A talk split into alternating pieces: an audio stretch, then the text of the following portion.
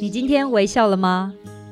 跟着微笑台湾深度走访台湾每个乡镇、每个角落、每座山、每条河，发现这块土地上更多动人的故事，让这座岛屿和你重新连结。现在就出发！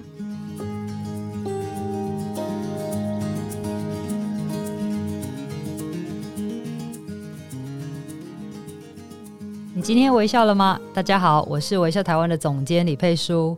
不知道大家在过去几个月，呃，封城的时候，是不是在家里面练就了一身好厨艺，或者是慢慢开始学着怎么样下厨料理？做菜的时候呢，除了要好手艺，食材应该也是相当重要的吧？过去台湾经历过几次的食安风暴。不管是塑化剂啊、黑心油啊这些，大家应该都还印象很深刻。不过呢，谈到油，在台湾有一个非常传统跟风土条件很有关系的油品，就是苦茶油。它不止味道特别，也可以有很多不同的用途。今天我们就邀请到茶子堂的执行长赵文豪，文豪来跟大家聊一聊。苦茶油到底有什么特别之处？为什么可以被称作台湾版的橄榄油？除了入菜之外，还可以有哪些用途呢？我们欢迎文豪。Hello，各位听众，我是茶子堂的 Wood。Hi，呃，我们都叫他小木，对不对？对，嗯、也可以叫我小木。不过我们回到正题，我们要聊一下你创业的背景啦。其实我觉得你，我自己觉得你的创业听起来就是很励志。赶、嗯、快帮我们讲一下你当初呃怎么样接班啊，然后怎么样做转型的。OK。呃，简单来讲，呃，我是十七年前跟我父母亲算，我们我们其实算重新创业，嗯，不是接班，对，因为我们家以前是做印刷洗剂产业，哦，所以其实跟苦茶产业没有没有绝对关系，对，然后只是因为一开始，呃，我妈妈是天生富贵手，所以她都用苦茶粉在洗碗。那我爸爸十七年前不小心受伤，大腿骨折，在家休息。那我妈妈觉得我爸在家没事干，就叫他，你可以把苦茶粉研发成一体的哦。对，然后这样他在做一些家事的时候比较不会比较方便伤手。对，然后那个时候我爸不小心发明出来，哦、然后因为分给街坊邻居觉得很好用，是大家都叫我爸拿来卖。哦，然后他不知道怎么卖，然后我刚好被学校退学，然后就我我就笑称是三个受伤的人，一个伤手嘛。一个伤腿嘛，然后我伤心，对，就从这样开始，然后从呃，就从有机商店开始打，就是打打下有机商店这个市场，然后慢慢的，然后进入到呃苦茶油产业，然后开始慢慢进入到文化创意产业，然后一路到现在这样子。对，因为其实中间你有经过一个算是一个呃我们那个整个时代的经济危机，对，所以你才开始做了一些突破。对，其实应该应该说每一段都会。刚好都有遇到一些，比如说二零零八年的金融海啸，其实影响有我们也蛮大的。嗯、那二零一四年的那个石安油风暴也影响我们很多的做法也很大。哦、那所以我觉得，其实企业本来就是在不同时代，在那一个关键的决策点，我们选择什么样的路线是对。然后我觉得茶水堂至至少现在蛮幸运的，就是在不同阶段，我们都选择比较往价值链。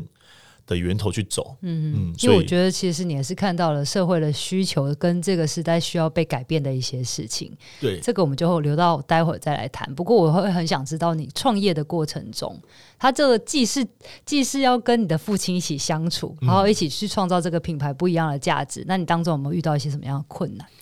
呃，我觉得创业如果跟爸爸妈妈创业一起工作，都一定会遇到一样问题啊，嗯、就是两代之间的看法完全是不一样。因为我常常分享说，上一代他们是先看见，嗯，他们才相信；那我们这个时代是先相信，哦，才看见，嗯，对。就像以前你说叫他们做一个工厂，他们要投资三百万，跟我要投资三百万去做品牌，他们一定选择工厂，对，因为他们马上能知道我买这些机器设备，我能创造多少产值，嗯。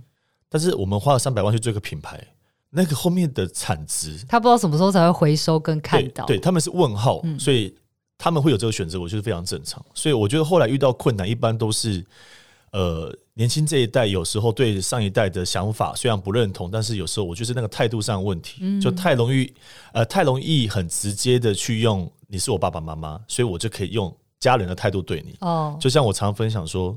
如果你今天在一个大公司，你当一个职员，你有一个很好想法，你要提给你的总经理或是董事长，你一定是会做一份很完美的简报，然后尽可能在五到十分钟，别人就容易懂，对吧？然后他哪一天经过的时候，看他心情特别好，董事长，我有一个好的 idea，对吧？嗯。但是我们如果跟我父母亲一起工作的时候，就很容易说：“哎、欸，爸，我最近要做这个东西啦，要花三百万。”然后父母亲还还不能讲什么。那如果一讲说：“啊，为什么啊？你不懂呢？”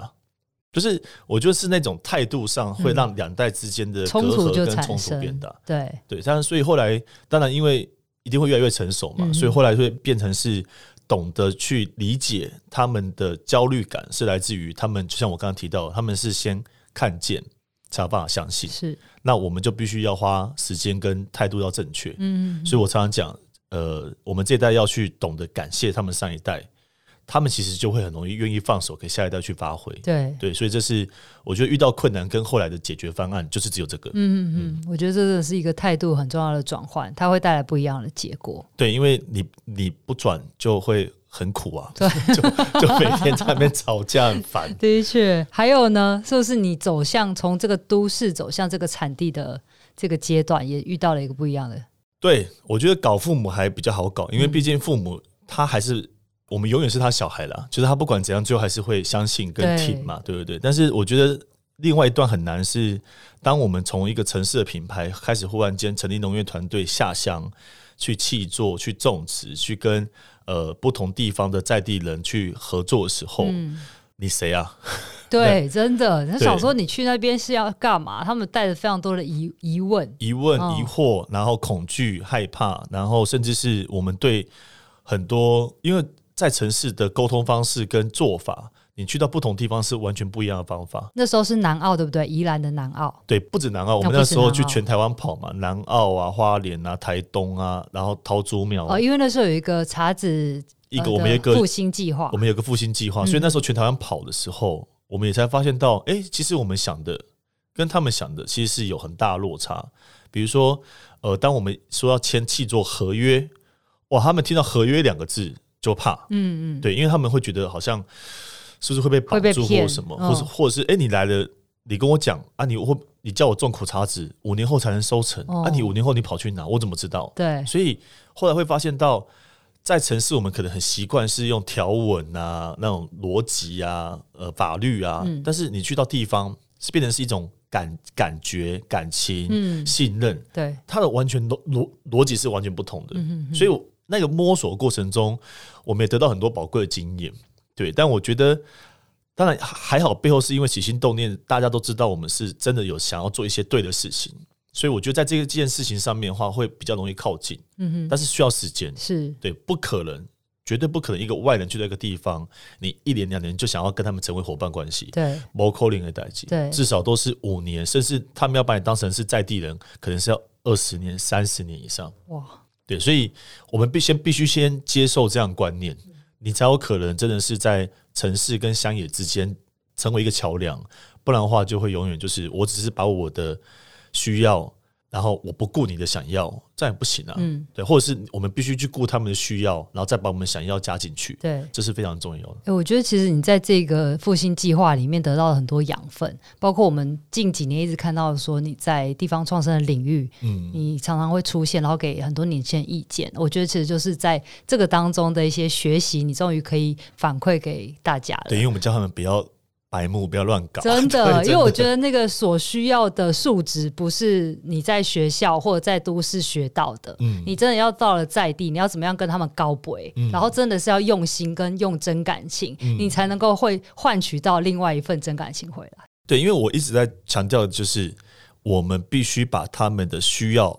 摆在前面，嗯，再加入我们的想要，对，才会双赢，是，而不是我们一直认为啊，这个 idea 很好啊，你们要照着我们的方式做，对对对，或者是我们觉得我们比较高，他们比较低，哪有？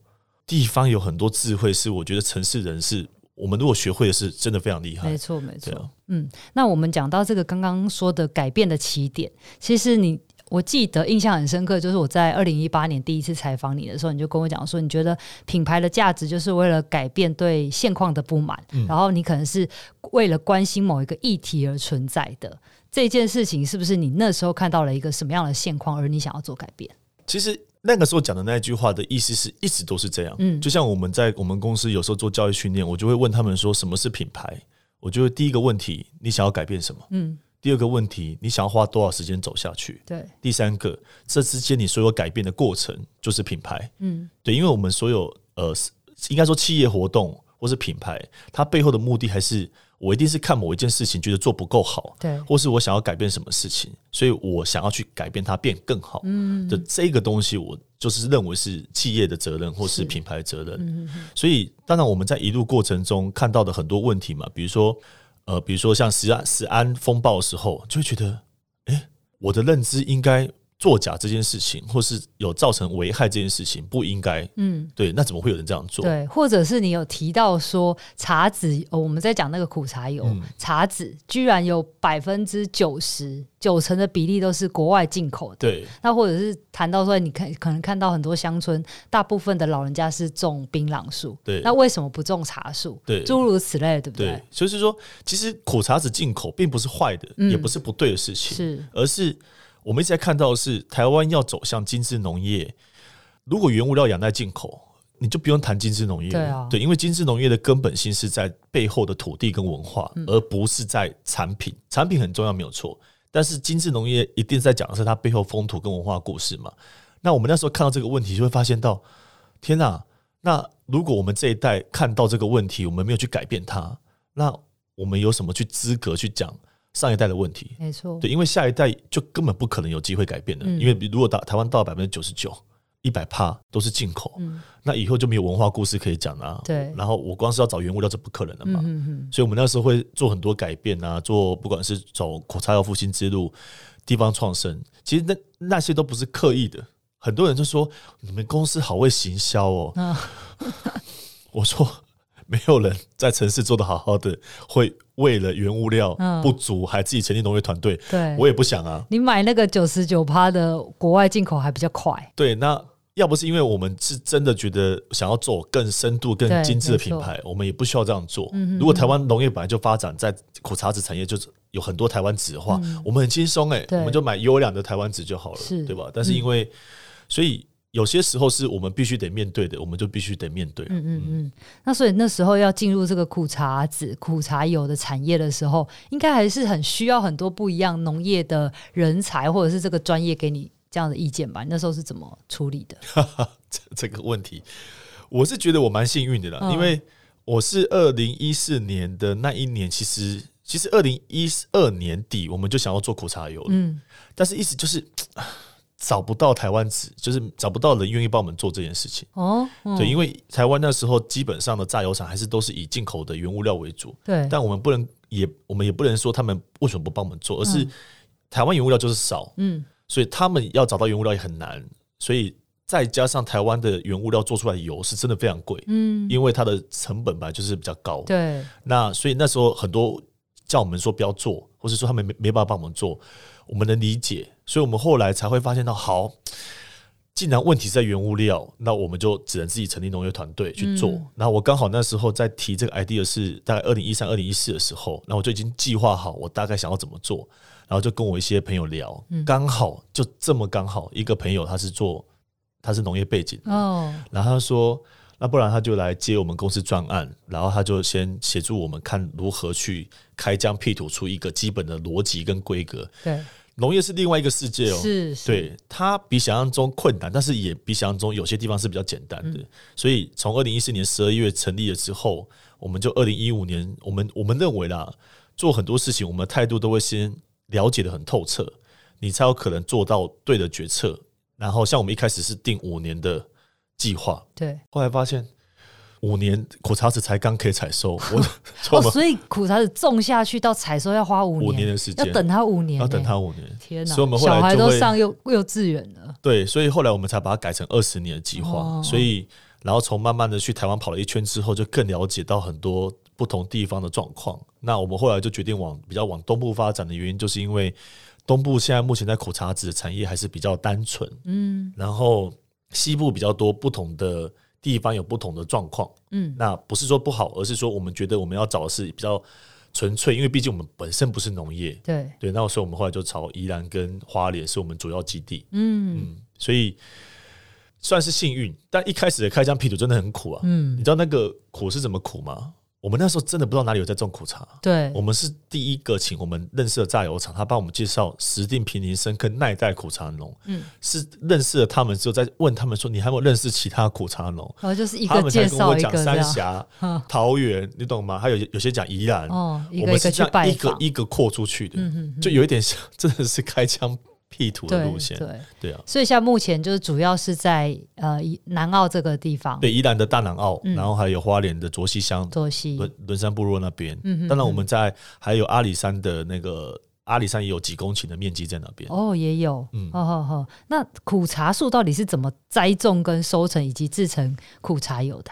呃，苦茶树它其实蛮单纯的，它其实是台湾早期的造林树种，所以它其实是一种很生根的作物。嗯，然后你。你几乎不用喷农药，嗯，因为它虫也不太会去吃它的叶子，算好顾吗？呃，只有在前面一两年、两三年的时间，它很小苗的时候，你需要浇水。是。长大之后，就是它就是树啊，哦，对，然后它虫也不太会去吃它的籽，嗯，然后所以它算是好照顾的一种物种，而且它生长期可以超过一百年以上，对，所以它是一个传承传承型的作物，嗯。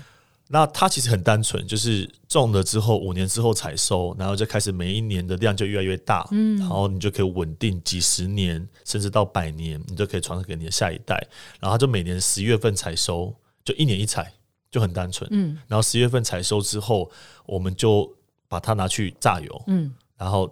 就是，所以每年大概都会在十二月的时候去卖油，嗯，所以它的一年的巡回大概就是这样，嗯嗯嗯。那我们常常都听到说那个苦茶油很够味，嗯、它它到底是不是有一些什么样的好处跟优缺点？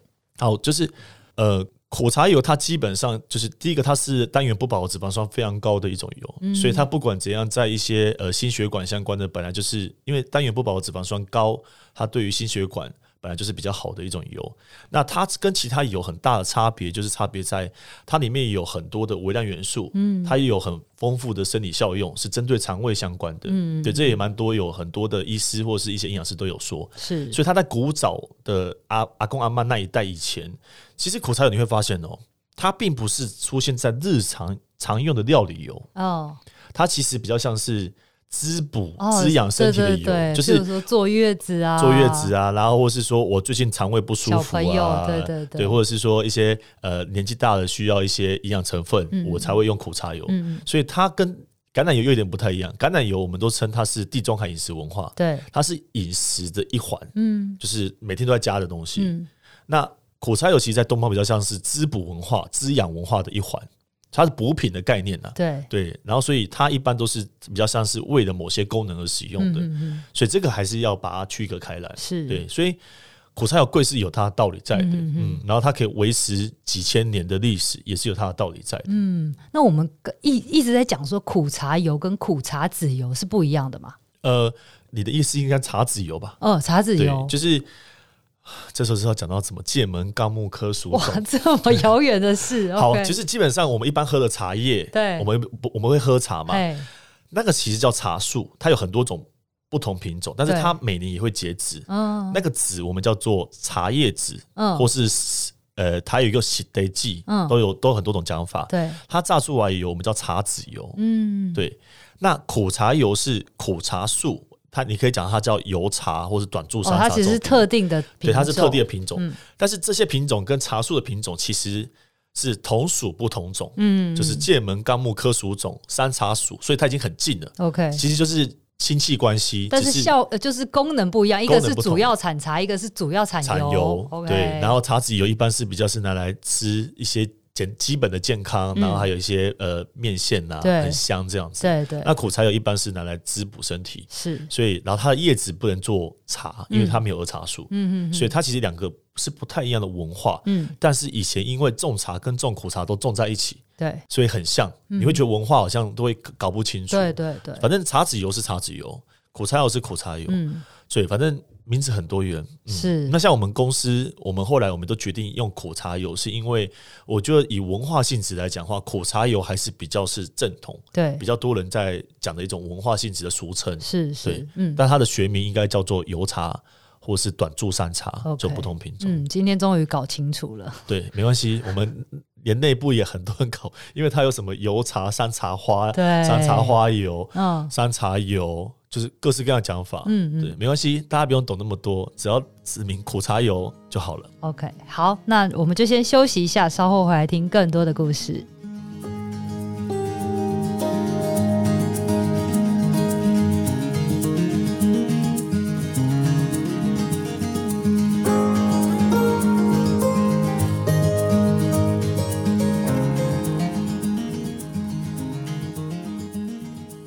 欢迎回到节目。今天我们邀请到的来宾是茶子堂的执行长赵文豪。刚刚谈了很多产地端的现况，不过现在呢，我想要回到苦茶油，就是苦呃茶子堂它能够做出这样精品等级的苦茶油，它过去还曾经是我们金马奖的伴手礼，对不对？对。那你要不要讲一下，说你们是有什么样的特别的制成或技术，可以来做出这么好的油吗？第一个是我觉得是观念上的改变，嗯、因为我很常说呃。我们如果要做出最多的油，嗯，跟我要做出最好的油，哦，它其实它的思维跟机器的设计就会完全不同。是，那因为量化型的呃思维，我觉得已经本来就很多人在做。那我们当初就思考是说，那如果我们要做台湾纸，因为台湾纸跟进口纸最大的、最大、最简单的差别就是新鲜度嘛，嗯，对吧？因为你我进口是需要时间嘛，没错，在这边就可以用鲜果，对，鲜果。那所以。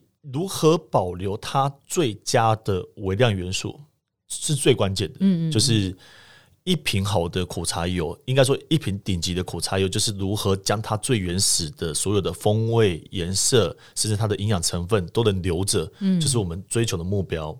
所以当初我们在设计的时候，我们就是从采收，我要如何快速的可以让它不要。因为温度或时间而影响到它的品质，所以像一般传统就是我采完之后就放在麻布袋里面嘛，采个一个礼拜、两个礼拜，同时倒出来去晒太阳或什么的。对。但我们的制成是采收之后当天晚上一定是坐车子，嗯，像我们就很辛苦啊，花莲、因为对，你们在东部啊，就绕了一大圈，要绕到台中东势，是对，就但是这个的目的就是因为采完之后，我晚晚上刚好是天气比较凉的时候。嗯这个过程中就比较不会影响到品质，对对吧？像如果我是量化思维，我不会去思考这件事情。所以第一步是这个，第二步一般传统是用日晒，嗯，日晒也是一种方式，但我们选择用冷风干燥机，嗯，就是它是吹风的，嗯，然后是常温吹风吹了三天。那为什么要这样子？是因为用日光曝晒，你很容易会有那种，比如说我晒到一半下大雨怎么办？啊，我再收回来，对，然后再去晒。再收回来，因为台湾的天气没有像国外这么稳定。对，而且不同地方不一样啊。像宜兰糗了，很爱下，欸，哪里来太阳？刚好东北季风，你知道吗？所以那个时候，所以用冷风干燥也是为了确保我每一批进来时候的品质是不是都是控制在一个最稳定。对对对，嗯，对。然后再来是自由的过程，我们都是用冷压的方式，就是传统丙式压榨，它速度比较慢，人力比较复杂，但是因为它压榨的时候的温度是常温。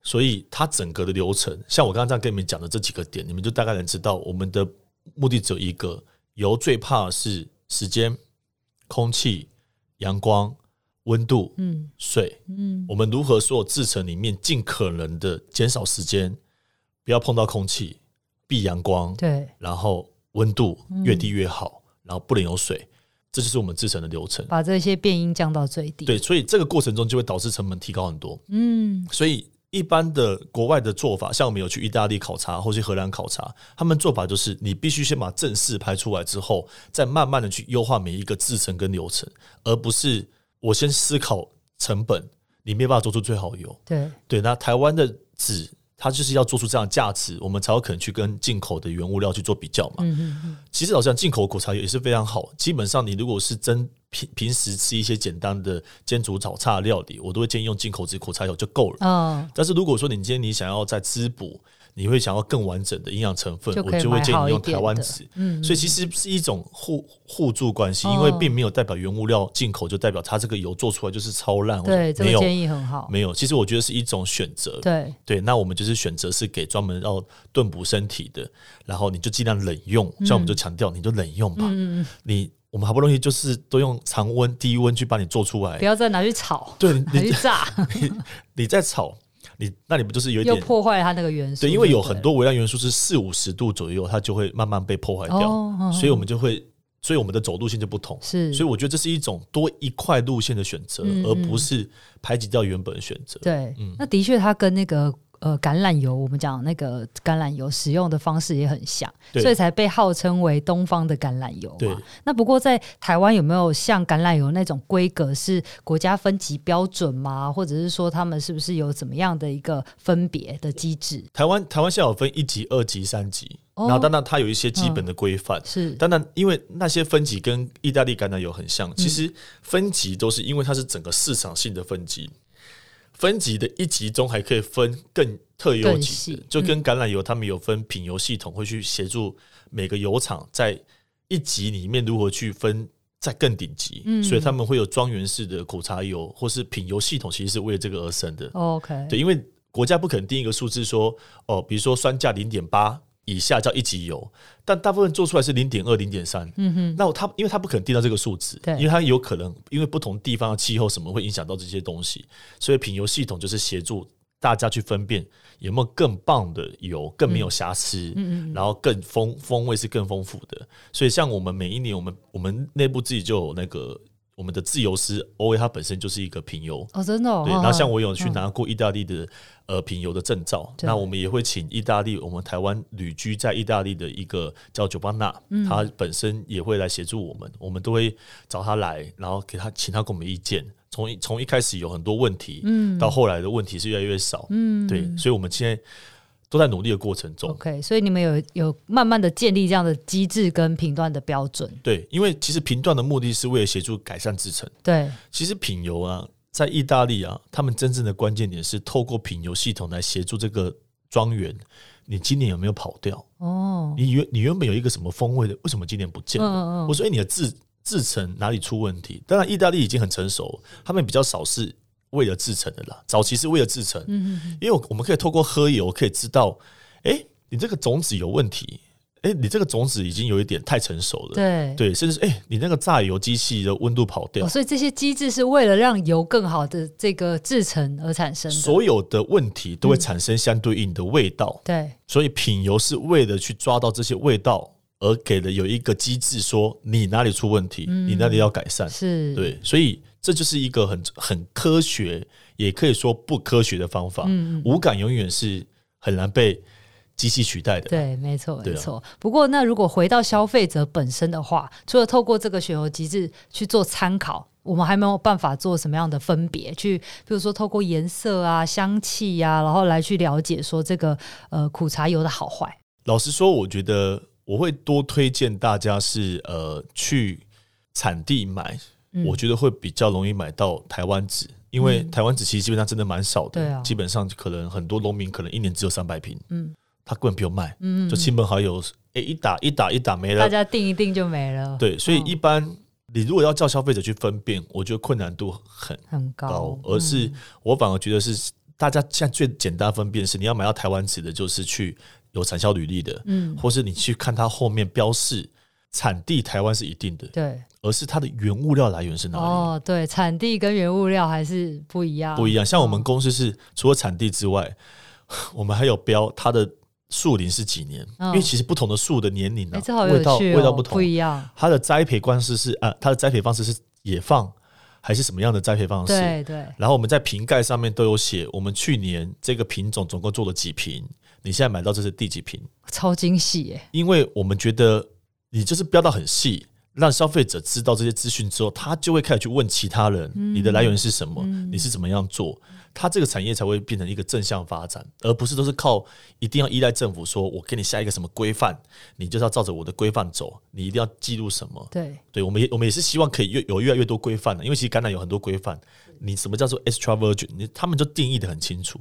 台湾还在路上，嗯，但我觉得已经有越来越好。台湾现在越来越多农民愿意种苦茶籽，我觉得很棒。没错，没错。其实我们刚刚谈到了，不管是产地的部分，或者是制成的部分，最后我们还是会回到说，这个农业的价值在哪里？嗯，也是你一直很想强调的，对不对？对，就是说，呃，我觉得台湾现在是先分成两个，第一个是农业要往更高一阶去发展，嗯，就是精致农业。对，因为传统的量化型的农业其实只有几种作物比较适合，嗯，那其他种的作物它其实就是要朝向精致。精致指的就是说我不是靠卖量，而是我把我很辛苦做得很好的东西，透过呃土地跟文化这两个结合讲。白话文就是你必须要在你的产区创造出一个很棒的环境，嗯、导览体验，然后让消费者能感受到你的用心，甚至是他觉得这个东西我好想带回我的生活，跟我生活是有关联性。对，我带走这个商品，好像我仿佛吃到了。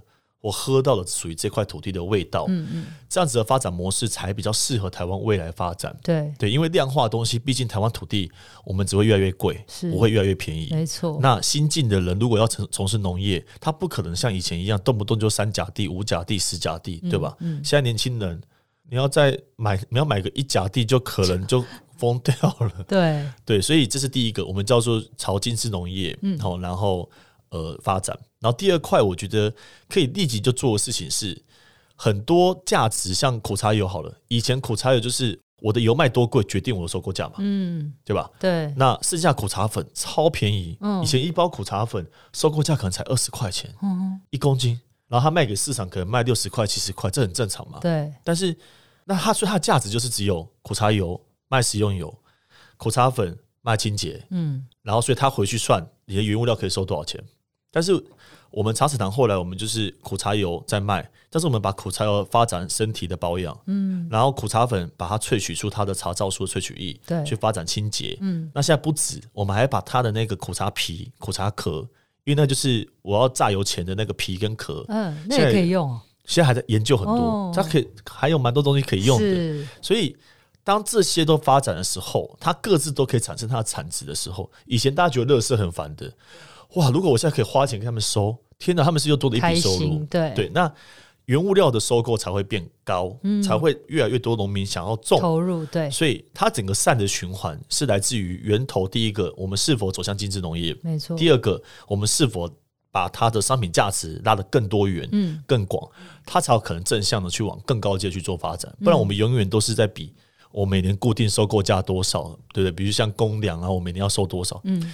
它无法让农业真的蓬勃发展。我觉得我好，你这个提醒很好，因为我记得前几年的时候，美农那边不是都会生产白玉萝卜嘛，大家都在这个季节。那当然，萝卜你就是只能卖萝卜，听起来很理所当然。萝卜还能有什么价值？可是萝卜我们送到市场去卖的时候，它其实叶子都是被。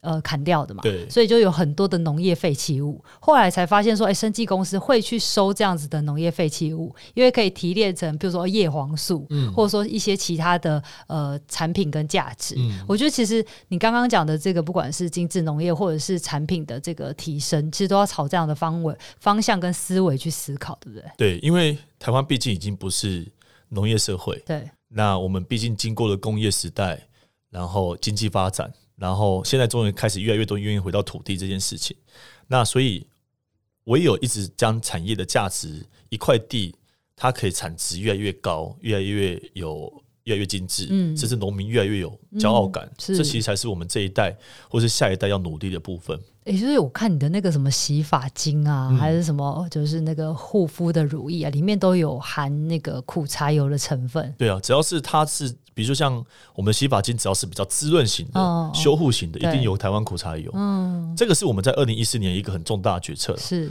对，因为那个时候我们已经有食用苦茶油是台湾了，对不对？但我们以前的保养品里面是进口纸的，对对，因为我们早期没有台湾纸、哦，没有，而且没有这么多量，也也没有这么多量。但到了二零一七年，我们气做完了，隔一年之后，我们就决定全部换掉。嗯嗯嗯，我们现在是所有茶子堂的商品里面的苦茶油，还有现在新的苦茶破的萃取液，全部都来自于台湾。嗯，那我觉得这会让我们这个品牌变得很。我们不用去解释太多，对对，都是台湾，就这样。然后我们可以很骄傲，很可以很是真的可以很骄傲。对，嗯，那其实你刚刚有提到这个庄园的部分，也是你下一步的计划。对，庄园其实，呃，我现在想要讲强调庄园有很多种可能性。对，但我们现在茶堂做的庄园比较特别，嗯、因为呃，如果认识我们比较深的都知道，我们在，因为我们二零一六年在宜兰大南澳的朝阳社区有跟当当地的农民契作，对，大概一万五千平五公顷左右面积。嗯然后后来因为一个缘分，开始协助他们一起来合作做地方创生。嗯，对，那个时候当然还没有地方创生的词。对。然后现在发展到一个地步的时候，我们后来就觉得，我们想要做一种庄园，就是茶子堂契作农场是农民的，对吧？我们就做好一个小型无害的加工厂，就是我们的榨油厂在那边。我们协助地方发展他们的餐厅、小卖铺、住宿空间。让一个地方变一个庄园，你懂我意思吗？嗯，早期的庄园是我必须哦哦，我是一个财团，我花了几千万，它比较封闭式，它比较封闭式，什么都要自己来，什么都要自己盖，其实也蛮辛苦的啦。嗯嗯，比较好控制没有错。嗯，那为什么我们不去做一个产业是自己好，但是也协助这个地方一起共好，对吧？因为如果我们今天来的人，他也要吃东西啊，对，他有可能要住宿需求啊，我们为什么都要自己做？其实。生命有限的，哎、欸，你这个 idea 很好，等于是那个村庄就是一个庄园的概念，所以，嗯，两边我们，然后我们是不是也会顾那边的发展？对。对，然后他们也会支援我们，是。多好，互相。对，所以我觉得这是一个共好跟共益的想法。嗯、那主要做这个庄园，也想要让台湾的苦茶油产业，我们想要做示范，就让他们知道是说，其实要卖台湾纸，庄园很重要，嗯，庄园不是关于大。而是庄园是一种概念，就是我如何把我的价值发挥到让消费者一来就能懂你的价值在哪边。为什么你的苦茶油就是比进口纸贵三倍？嗯，我为什么不去买进口纸就好？而是透过这个方式让他们很容易去理解你的价值。我常常讲，消费者觉得你贵是厂商的问题。不是客人的问题，嗯、代表你的价值没有办法被看见，还没有教育到让他们认同你的价值。嗯嗯对，所以我们在做这个计划，除了跟地方创生有一个新的可能性之外，也在做出一些这个产业的可能性。嗯，对，因为毕竟我们苦茶油在我们的整体营业额真的不是最高。对对，那我们比较有机会做。纯理念比较多理念的事事情在里面。嗯嗯，那我们可以期待这个庄园什么时候可以正式的推出？我们这应该目前应该会是在二零二三。对，所以呃，现在真的紧锣密鼓的筹备中。嗯、那主要呃花比较多心力的是，还是在于是说我们在做这个庄园的时候，它的机制如何跟地方要串在一起。嗯嗯，对，如果要做做自己的，可以其实蛮快的。我就计划好找设计公司、找建设公司来就好了。但是如何跟地方的一个友善的合作关系跟 model，对，是我们比较花心力的。就是回到刚一开始我们讲的，你其实跟地方的所有的高博都是要花时间慢慢的经营，才会稳扎稳打的。对，就是我们要去理解他们的需要嘛。比如说，我们如果庄园做了，有很多旅客来了，嗯，会不会影响到对啊，原本的生活？那、啊、我们是应该要先做好准备，嗯、是要先做好管制，甚至要限制来的人啊、嗯、数量啊、嗯、各方面的东西。对，所以这些都是要比较长远性思考。也应该说，我觉得台湾在这个阶段、这个时代，应该要开始学习共好跟共益了。就是不能再就是啊，反正我管你的，反正我要做我自己生意，我不管周围人死活。在地方哈，你还是会出现很多问题的。所以，我们宁愿一开始就先把可能性的问题都先想好解放，然后跟地方是真的是他们也认同，那你做起来才会是真的是健康的，也比较长远。不过现在其实到了这个朝阳社区，或者我们讲的大南澳，其实。本身就已经有非常多可以体验跟去了解的部分，对不对？对，因为大南澳就是一个，对，就是因为很多人可能不知道大南澳在哪里。对，南澳就是在宜兰的最下面。是。对，南方澳还要再走苏花公路到东澳，东澳再下去才是南澳，嗯、南澳再下去就花莲了。所以对宜兰人来讲，他们就说南澳就是一个乡下。对，所以你们你们就知道它是比较原始的状态。所以南澳现在目前也蛮多人去，是因为它保有很早期依然那种很自然原野风土的那种感觉。嗯、而且它其实真的很多元，包括它也一样有原住民的文化。对，它有原住民泰雅族的文化，哦、它有客家闽南的文化，嗯、然后非常多。很好玩的东西在那边，欸，你要不要推荐一下，跟我们带路一下？就第一个一定是可以先去朝阳社区，嗯、因为朝阳社区就是在渔港，它在有一个朝阳渔港，嗯，然后大家可以先去朝阳社区渔港，然后可以在呃那个河。那个海堤上面看超美的，那边是非常美。嗯，然后第二个地方可以去朝阳社区发展，我们协助他们做的一个餐厅。嗯，对，叫克莱香。哇，好棒哦！对，然后这个餐厅现在非常有名，就很好吃。因为渔获就是早上七点多的鱼跟下午三点多的鱼，是他们是定制渔网，所以每天都是非常新鲜的渔获。然后我们旁边有一个渔港公园。超漂亮，然后还有一个步道，对不对？对，还有一个国家步道。嗯，所以整个朝阳社区像那边，你可以去那边呃爬爬山，然后你可以去渔港走走，然后你可以去海鲜餐厅吃东西，嗯，然后甚至朝阳社区还有一个叫做原原原野区，嗯，就是在河堤旁边。在刚刚是海堤，对还有另外一个河堤河堤那边就是一整片几十公顷都没有任何建物，然后非常舒服，很适合骑脚踏车或是去那边散散心或什么的。可以看到你的茶树吗？茶树在朝阳社区要我们带，哦因为那个地方我们并没有放什么霓虹灯说欢迎光临。对，因为我们因为我们苦茶园还是本身地还是农民的，嗯所以我们还是要保有它的一些隐秘隐对，隐私性，不然每个人都去，然后他妈踏了，到时候树发生什么状况很麻烦。没错，所以很期待这个未来的庄园的产生，就可以由你们这样带路去更进一步的认识我们的大南澳。那那个时候就会拜托大家来了。好、哦，我们期待。谢谢文豪今天跟我们分享了很多。我记得有一个前辈啊，曾经跟我讲说，如果经济上没有办法什么都用有机啊或友善无毒的食材，但至少油跟米一定要选好的。我觉得毕竟是每天吃进身体里面最多的，这应该是蛮聪明的一个方式。而且透过我们的消费，才有可能去改变一个产业的结构。没错，对，那形成需求跟生产。